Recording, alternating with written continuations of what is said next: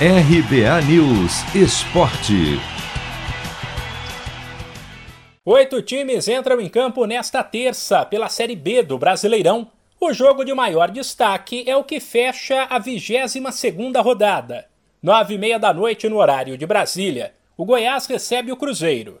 O duelo entre duas equipes acostumadas a se enfrentar na Série A é importante para ambos os lados. O Goiás foi ultrapassado por CRB e Botafogo, caiu para o quarto lugar e precisa da vitória para recuperar a vice-liderança. Enquanto o Cruzeiro quer manter a invencibilidade com o técnico Vanderlei Luxemburgo e se afastar do Z4, já que são apenas dois pontos de vantagem em relação ao Vitória, primeiro time da zona de rebaixamento. Os outros três jogos desta terça serão válidos já pela rodada 23, que teve apenas uma partida até agora entre Havaí e Vasco. 11 da manhã, os dois piores times da Série B, Brasil de Pelotas e Confiança, medem forças no Rio Grande do Sul.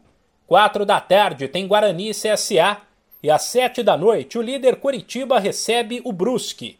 Os demais jogos da rodada 23 da Série B foram divididos assim: sexta-feira tem Vitória e Remo, Vila Nova e Náutico. E no sábado se enfrentam Cruzeiro e Ponte Preta, Sampaio Correia e Operário, Botafogo e Londrina e CRB e Goiás. Esse último, um confronto direto entre times do G4. De São Paulo, Humberto Ferretti.